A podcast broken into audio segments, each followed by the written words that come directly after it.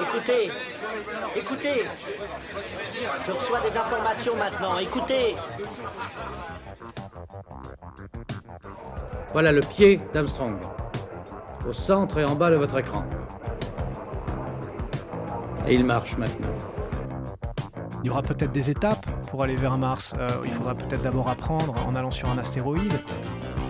Corben, mon ange, qu'est-ce que tu m'as fait là? Euh, Houston, on a un problème.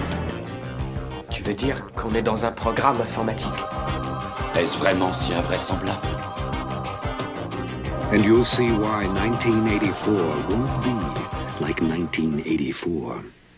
Bonjour à toutes et à tous, vous écoutez C'est plus que de la SF, le podcast hebdomadaire sur la science-fiction, animé par l'œil de chéri et produit par ActuSF.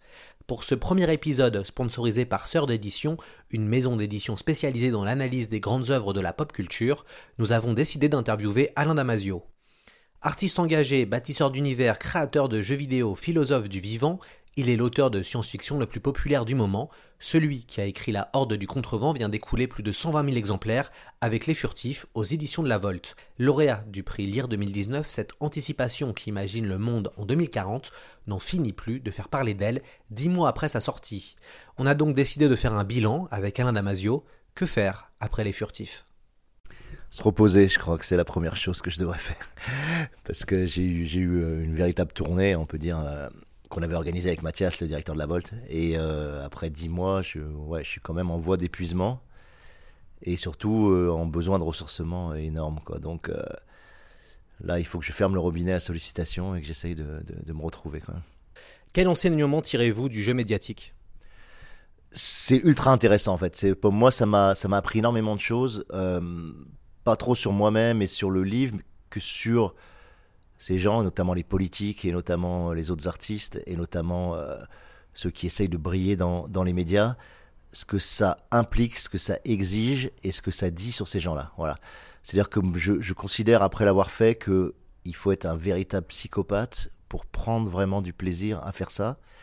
C'est-à-dire que c'est en réalité très vampirisant, très épuisant et, euh, surtout ça, crée un lien à soi-même qui pour moi est extrêmement pervers.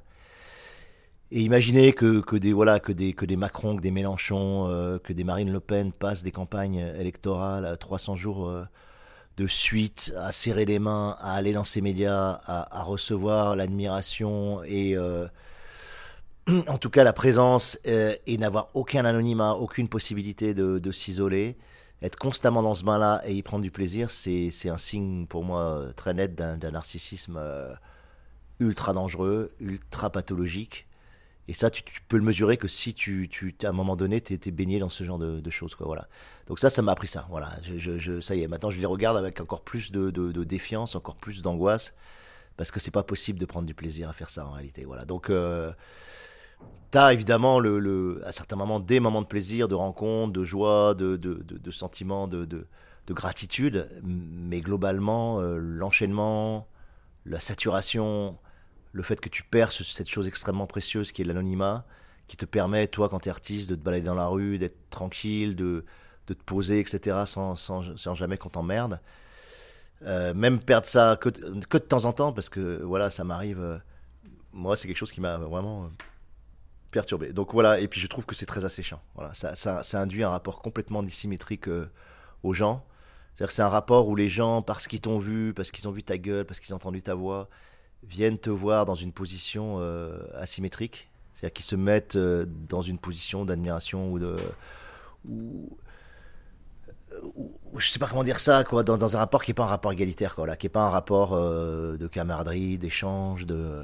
Et ça, c'est ça t'alimente pas en fait, ça t'alimente absolument pas, ça te enrichit pas, ça, ça te ça t'apporte rien en, vrai quoi. Donc je trouve que c'est vraiment intéressant de le vivre. Ouais. Comment on vit, euh, comment on vit dans son quotidien avec un succès qui est grandissant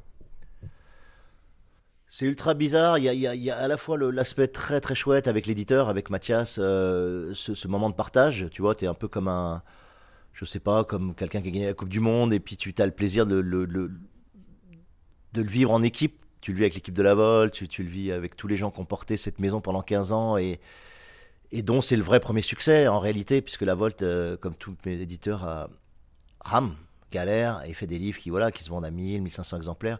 Donc quand tu as un succès aussi énorme, ça veut dire que ça va alimenter euh, la maison d'édition pendant des années. Ça lui permet de tenir, ça lui permet d'éditer plein de livres qui sont, euh, qui sont parfois plus exigeants, plus complexes, plus pointus et qui trouvent pas leur public.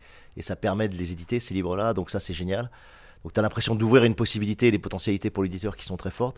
Après, sur toi, encore une fois, c'est-à-dire que tu as, les premiers moments où tu es très heureux parce que tu as le doute sur la, qualité du livre, sur euh, façon dont il peut être reçu. Donc le, premier mois, j'ai envie de dire, de, voir arriver les premières critiques, euh, les, premières personnes enthousiastes, ça, te fait un bien, un bien fou, quoi, et ça te rassure. Mais après, tu es dans un mode qui, tu, malheureusement, tu te blases très vite, quoi. Et tu. Moi, j'ai l'impression de ne pas avoir euh, profité, en fait, vraiment de, ce moment-là. Je, je, je l'ai je l'ai pas très bien vécu en réalité quoi. c'est pas un moment dont je me souviendrai cette année 2019 comme quelque chose de de très riche ou ou comme une acmé de quelque chose. Autant l'écriture du livre, autant les derniers mois d'écriture du livre ont été des moments magnifiques pour moi et euh, ultra intenses et ultra beaux quoi, où tu as vraiment un sentiment d'épanouissement très fort parce que tu atteins enfin le, le, le, le, registre stylistique que tu voulais toucher, tu atteins enfin euh, les moments du livre que tu voulais euh, porter depuis depuis des années parce que ça fait ça faisait 15 ans que j'étais dessus. Autant après, bah, tu es là, oui, tu rates tes chiffres de vente, tu vois que ça monte, tu vois que ça se vend très bien, tu vois qu'il y a des bons retours dans les médias, etc. Tu vois que tu as des bons retours en dédicace. Mais honnêtement, tu, tu je sais pas comment dire, euh, de toute façon, moi c'est horrible de dire ça, mais t'écris pas pour les. Moi j'ai pas l'impression d'écrire. Euh, t'écris pas pour ça, t'écris parce que ça te paraît important de faire ce que tu dois faire et porter ce que tu dois porter. Et si ça répond, tant mieux. Si ça résonne, tant mieux. Si c'est euh, s'il y a une réverbération par rapport à l'époque, tant mieux. Si politiquement, ça, effectivement, ça déploie euh, des changements, des transformations sociales, tant mieux. Mais pour le reste, euh, encore une fois, moi je me souviens toujours, voilà, quand j'ai sorti La Zone du Dehors, euh, on l'a vendu à 500 exemplaires, quoi. Et pendant 5 ans, ça n'a jamais dépassé 500 exemplaires, en tout, quoi, tu vois. Et on les déposait par, par groupe de 10 dans, les librairies, dans une dizaine de librairies à Paris. Et j'étais très content d'avoir 500 lecteurs, tu vois. Et je. J'étais presque plus heureux d'avoir ces 500 lecteurs à l'époque que j'en ai eu aujourd'hui. Euh. De toute la rémunération, elle est toujours intérieure. C'est-à-dire, la récompense, elle est, elle, elle est, euh, elle est intime, elle est, elle est, elle est dans le moment d'écriture, elle est dans le moment où tu, où tu crées. C'est là que tu te récompenses toi-même, j'ai envie de dire, ou que le lien à toi-même est tellement fort que c'est une récompense magnifique de le vivre et c'est une chance incroyable d'avoir le temps et l'espace de pouvoir créer. Il y a tellement de gens qui veulent écrire des livres et qui n'ont pas le temps ni l'espace de le faire quand toi tu as cette chance là euh, ouais c'est là ton grand prix l'imaginaire il est là. Il est moi il était à Porquerolles il a été à Moustier Sainte-Marie il a été dans des moments où, j'ai randonné que j'étais en train d'écrire le livre et j'étais dans un bonheur euh, une plénitude complètement dingue quoi tu vois. Après ça marche ça marche pas euh, tant mieux si ça marche. Encore une fois ça donne de la liberté à la volte ça me donne de la liberté moi très forte sur l'avenir. C'est-à-dire que je peux faire ce que je veux aujourd'hui tu vois. Mais je, le faisais déjà avant quoi donc je, ça va pas changer grand chose par rapport à ça ouais. Avez-vous euh, utilisé cette hypermédiatisation pour transmettre vos idées? Ouais, ça par contre, c'est un, aspect auquel moi je, tiens, c'est-à-dire que s'il y a un intérêt à faire ça, il n'est pas, pas narcissique, il est par contre sur les valeurs que tu veux porter, sur, le, sur la vision politique et sociale que tu as envie de, transmettre, surtout dans un monde où on sait que voilà, les valeurs globalement transmises sont celles du néolibéralisme, sont celles sont les valeurs de droite euh, actuelles, et que, euh, comme la presse écrite, comme la presse même public est entièrement euh, structuré par ces valeurs-là, par ces valeurs néolibérales, pouvoir porter une parole différente, pouvoir entrer un, coin quoi dans le dans le pour moi dans la bûche euh, du néolibéralisme, je, trouve que c'est ultra important. Voilà, donc euh, je me suis pas privé de le faire et je me priverai jamais de le faire. Voilà, je pense qu'on, qu'on, doit ouvrir, voilà, on doit ouvrir les crânes, on doit ouvrir les habitudes de pensée, on doit ouvrir les, les conceptions ultra individualistes qu'on porte vers nous et les amener vers quelque chose de beaucoup plus collectif, de beaucoup plus lié, de beaucoup plus euh, voilà, de beaucoup plus émancipateur que ce qu'on a aujourd'hui. Donc euh, avoir la chance de parler devant une audience euh, et de porter ces valeurs-là, oui, moi je, je, considère que c'est fondamental et que c'est fait partie de mon boulot. Avez-vous été surpris par l'accueil positif qui a été fait sur vos idées comme la privatisation de l'espace public et sur la servitude volontaire du numérique? Non, surpris sur ces deux choses, pas, pas du tout, parce que je, je pense que ces deux anticipations qui sont euh, vraiment là pour le coup du présent hypertrophié, c'est-à-dire elles sont déjà là, elles sont déjà en place. Euh, la, privatisation des, enfin, la privatisation des villes, elle, est- déjà opérationnelle dans beaucoup d'endroits, euh, en particulier à Marseille par exemple. Et que simplement, ce qui va toucher les gens, c'est que tu fais évoluer les personnages dans cette ville segmentée, privatisée, avec ses trois niveaux standard, premium, privilège. Et que du coup, ça rend extrêmement concret quelque chose qui est juste embryonnaire euh, aujourd'hui. Donc, euh, c'est souvent comme ça qu'il y a un effet euh, effectivement très, très, très fort ou très intense sur les lecteurs. C'est quand il reconnaît quelque chose qui est déjà en, place, qui est déjà ouais, embryonnaire, assez peu développé, et que simplement tu pousses et que tu le montres dans son, dans son total développement. Et, tu montres que ça produit socialement, individuellement, psychologiquement, d'être dans un monde comme, comme ça. Et sur l'IA personnalisée, ben, moi j'ai repris simplement quelque chose qui est, euh, qui est en cours de développement, on peut dire ça, parce que n'importe lequel des GAFAM, que tu prennes euh, voilà, euh, Google Home, que tu prennes Alexia chez, chez, chez Amazon, que tu prennes Siri chez Apple, etc. On va pas tous les citer parce qu'ils ont déjà assez de pubs, mais tous ont développé une intelligence artificielle personnalisée, tous essayent d'en faire l'interface centrale d'interaction avec, avec leurs produits. Tous pensent que c'est le langage naturel qui est la meilleure façon de, d'obliger ou en tout cas de pousser les gens à interagir beaucoup plus que, que les doigts, que le digital, qu'on utilise beaucoup maintenant sur les smartphones et, euh, et, que la voix, mais très rarement. Donc de dire ça et de se dire, ok, attention, c'est ce qui nous arrive, c'est ce qui vient, euh, et que ça touche les gens, non, je trouve ça normal et heureusement, enfin j'ai envie de dire heureusement. Et c'est, le rôle de la SF de faire ça, quoi, de, de, de pointer, mais avec beaucoup d'intensité, quelque chose qui va, qui va arriver, qui est déjà là. euh, toujours cette phrase de Gibson, voilà, le, le- futur est déjà là, mais il est inégalement réparti. Effectivement, il est encore inégalement réparti sur les IA personnalisées, mais ça va devenir quelque chose de dominant dans 10, 20 ans, tu vois. Après, il y aura énormément de travail en IA, et peut-être qu'ils n'arriveront pas. Juste avoir un chatbot euh, qui soit vraiment ultra performant, qui soit une interface en langage naturel, capable de te comprendre, de dialoguer avec toi de façon riche, aussi riche que dans n'importe quel dialogue interhumain, je suis pas sûr qu'on y arrive. Voilà, malgré tout ce qu'on nous raconte. Donc, ce qu'ils vont faire, ils vont certainement bourrer ça de big data, c'est-à-dire ils vont essayer de prélever un maximum d'occurrences, de dialogues partout sur les réseaux pour essayer d'être. euh, mais c'est ce que j'appelle la bêtise artificielle, quoi. C'est-à-dire que tu peux bourrer d'autant de big data que tu veux un- un logiciel de conversation. S'il n'a pas l'intelligence extraordinaire que possède l'humain pour, euh, pour le faire, ça ne marchera jamais. Moi, moi j'y crois pas en réalité. Tu vois, pendant longtemps j'y ai cru et en fait j'y crois pas. Mais, euh, mais par contre, la volonté de nous bloquer sur un seul type d'interface et de euh, et d'essayer de faire en sorte que ton premier rapport au monde ne soit pas avec tes proches, que ce soit tes enfants, ta femme, tes amis, mais soit passe forcément par une interface en langage naturel. Ça, je trouve ça extrêmement vicieux. C'est très bien repris dans Blade Runner 2049, c'est très bien repris dans, dans Heure de, de Spike Jones. On- les effets psychologiques seraient absolument, euh, à mon avis, délétères et pervers euh, au plus haut point. Donc ça, je, voilà, je, je, je pense que les gens le sentent, euh, et ça m'étonne pas que c'est des choses qui ont été reprises. Et pourtant, les gens semblent continuer à s'auto-aliéner par leur smartphone et les réseaux sociaux. Ouais, mais c'est, tu vois, t'as toujours deux choses, quoi. T'as, tu sais, Deleuze, il disait ça, Deleuze Guattari, quand tu regardes le premier tome de, Capitalisme et schizophrénie, celui sur l'anti-Oedipe, ils te disent, voilà, t'as des investissements conscients, tu vois, et rationnels, qui te donnent des objectifs, des buts, tu dis, voilà, je veux faire ça, je veux faire ça, etc. Et puis, t'as des, inv- des investissements subconscients de désir. Et ces investissements subconscients de désir, c'est les plus difficiles à travailler, parce que T'as beau être conscient rationnellement du réchauffement climatique, c'est pas pour ça que tu vas être capable de travailler sur ton désir de prendre l'avion pour aller en Malaisie ou à Bali, ou que tu vas être capable de travailler sur ton désir d'être seul au volant de ta bagnole et de te balader euh, parce que c'est plus facile, parce que tu peux écouter la radio, parce que tu es tranquille dans les embouteillages euh, au lieu d'être dans les transports en commun, etc. Donc, cette économie de désir-là, si tu la travailles pas, rien ne change. Voilà.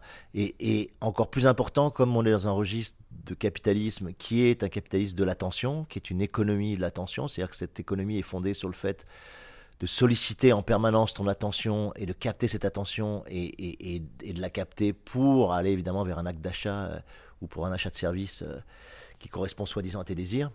Tant que tu dépasses pas, que tu euh, contournes pas cette économie de l'attention, tant que tu n'es pas capable de reprendre la main sur ton attention, de te réapproprier tes modes d'attention, eh ben, l'addiction elle va rester maximale parce que tout est fait, tout le design de la dépendance est construit sur la captation de cette attention. Si tu n'arrives pas à y échapper, si t'arrives pas ouais, ouais, à passer dessous, dessus, à côté, euh, si t'arrives pas aussi à déconnecter tout simplement à un certain moment, l'addiction elle reste maximale et tu prends du plaisir en plus, quoi, tu vois, mais un plaisir qui progressivement devient de moins en moins fort et progressivement euh, devient de plus en plus aliénant. Mais c'est très compliqué de sortir de ces boucles d'auto-addiction. euh, pour moi, on le voit, moi je connais pas quelqu'un autour de moi qui ne te dit pas qu'il en peut plus de son smartphone, mais qu'il peut pas s'empêcher de, de l'utiliser. On est tous, on est tous euh, c'est presque une euh, voilà c'est une perversion sociale massive aujourd'hui qui auquel très peu de gens échappent hein. donc euh, donc le pointer ça fait partie encore une fois ouais je trouve de la responsabilité des auteurs de SF si tu veux pointer ce qui ce qui travaille le, le présent quoi ce qui ce qui, ce qui se construit ouais.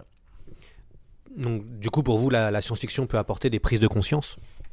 Ben, évidemment, elle peut apporter des prises de conscience, elle peut apporter des vraies transformations politiques, elle peut apporter aussi des vraies mutations psychologiques pour ceux qui, qui le lisent. Moi, je pense qu'un grand livre, euh, moi je le dis toujours, un grand livre doit être un transformateur d'énergie comme n'importe quelle œuvre d'art, comme n'importe quelle grande œuvre d'art. Tu peux pas rentrer euh, dans un film et en sortir en restant intact. Quoi. Si, si tu rentres dans une salle de ciné et que tu ressors et que finalement rien dans ta vie n'a changé, que, ta structure émotionnelle va pas être différente, ton mode de perception non plus, il n'y a pas d'idée supplémentaire qui t'est venue, tu, tu n'as pas été changé par le, par le film, c'est que l'œuvre ne sert à rien, tu vois, c'est que c'est pas une grande œuvre. Pour moi, une, une grande œuvre de SF, comme n'importe quelle grande œuvre, elle doit opérer ces transformations. euh, Et, et ces transformations ont lieu sur des registres. Euh, Ça transforme ta mémoire, ça transforme ton vécu, parce que ça te crée des scènes intérieures que tu vas conserver et qui vont t'aider ensuite dans ta vie à à agir de telle ou telle façon. C'est ça aussi les grandes œuvres, c'est que ça crée de la mémoire, quoi. Tu vois, c'est l'intensité que tu vis avec les personnages devient aussi forte et parfois même plus forte que, que tes propres scènes vécues, subjectives dans, dans la vie réelle. Et ça, c'est la construction de la mémoire que ça produit. Elle est, elle, est, je crois que c'est quelque chose de passionnant et vraiment de propre à, à l'œuvre d'art. Et ça fonctionne. C'est-à-dire que moi, je le vois sur, euh, je le vois sur mes lecteurs, je le vois sur les gens qui viennent me voir à la table en dédicace ou qui viennent me parler après les conférences. Il y en a plein qui me disent voilà, ce tel bouquin a changé ma vie, la Horde a changé ma vie, les furtifs ont changé ma vie, etc.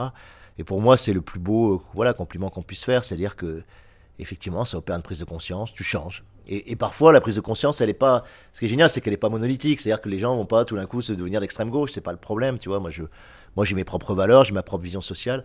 Mais le but, c'est pas qu'ils deviennent tous d'extrême gauche et qu'ils se mettent, euh, tu vois, à, devenir zadistes. C'est pas, c'est pas l'intérêt. Mais par contre, ça leur ouvre le crâne, qu'ils voient les choses différemment, qu'ils perçoivent leur ville différemment, qu'ils perçoivent la marchandisation, par exemple, de, de, de l'intimité très différemment après avoir lu les furtifs, qui perçoivent l'enjeu de la furtivité comme quelque chose d'essentiel.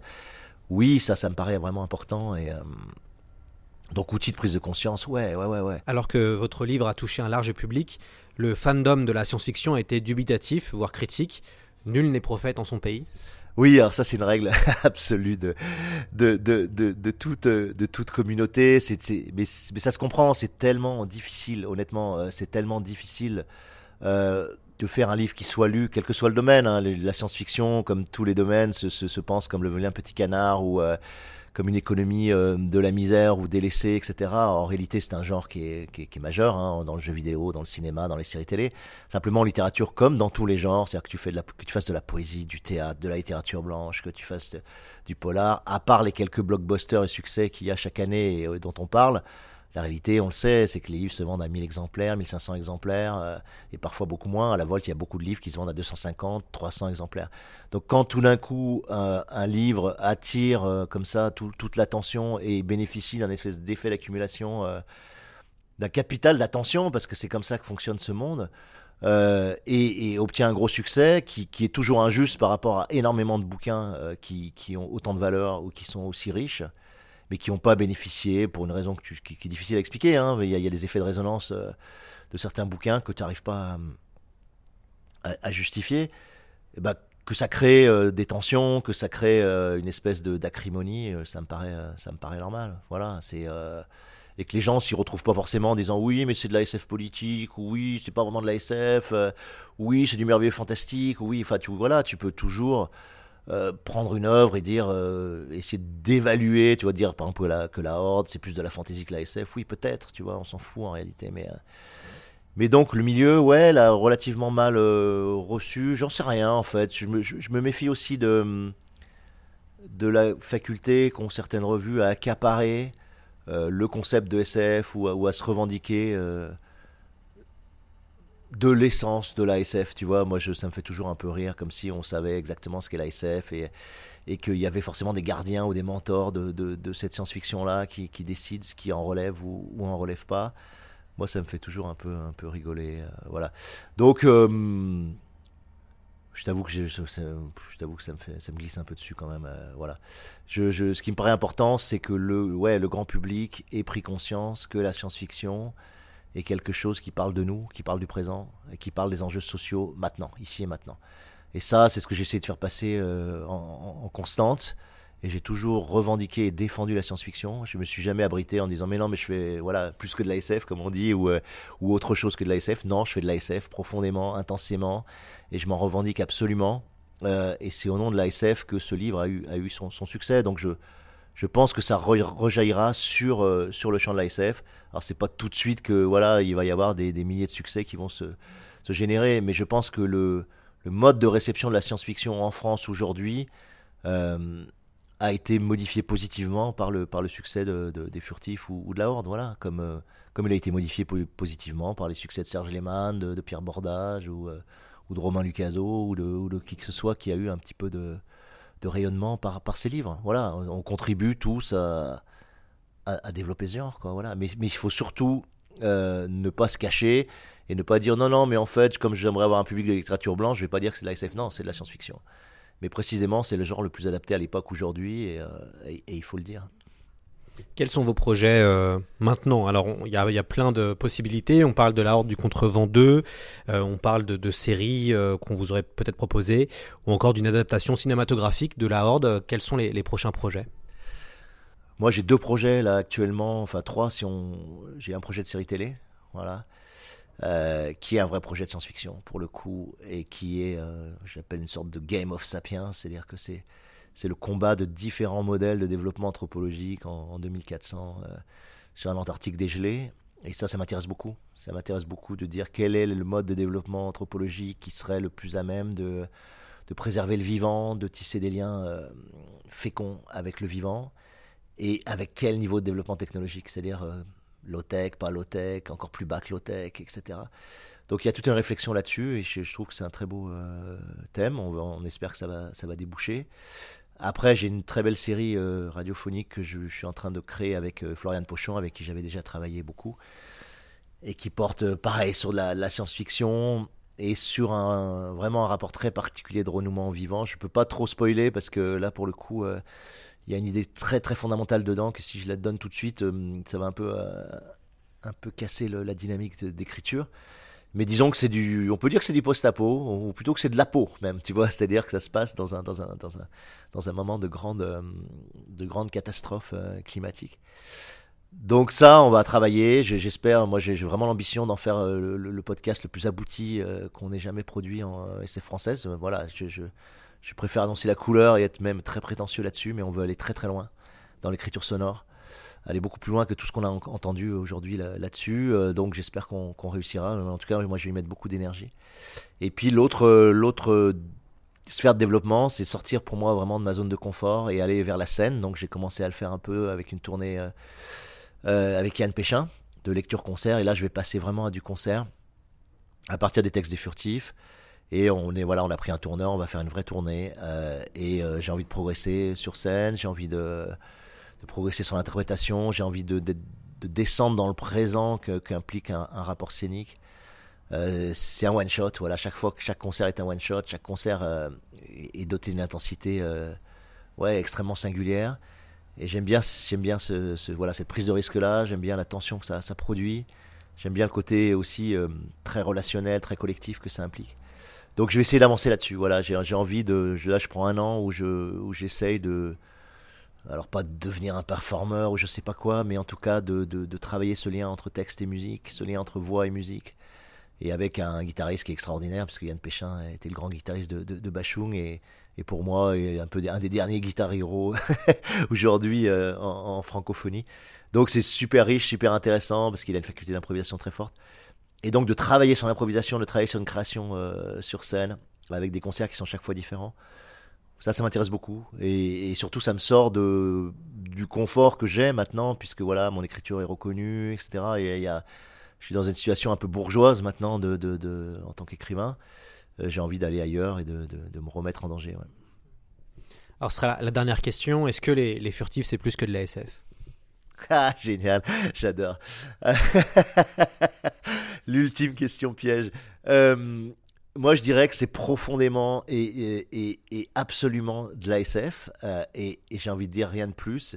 Mais je pense que quand l'ASF est profondément et intensément de l'ASF, ça devient forcément autre chose, comme tout genre. C'est-à-dire que tout genre poussé jusqu'à ses limites euh, produit autre chose. C'est-à-dire que c'est à la fois aussi et en même temps oui, de la littérature blanche, parce que c'est une histoire d'amour, les furtifs.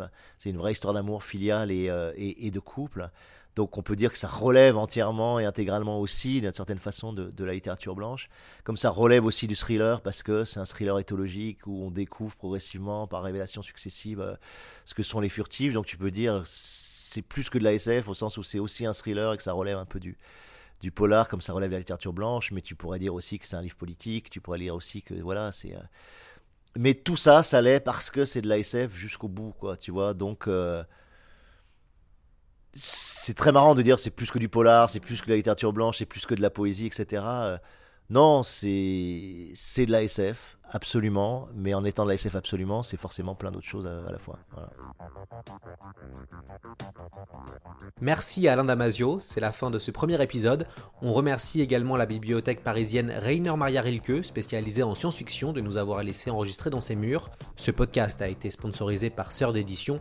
Pour ceux qui ne les connaissaient pas encore, cette maison d'édition a publié de nombreux ouvrages sur des œuvres cultes de la science-fiction, des analyses sur Akira, Bioshock, Cowboy Bebop, Half-Life, Halo, Mass Effect ont été publiées. On se retrouve la semaine prochaine avec un des maîtres du cyberpunk japonais. Son manga a été adapté par Hollywood et son héroïne se nomme Gali.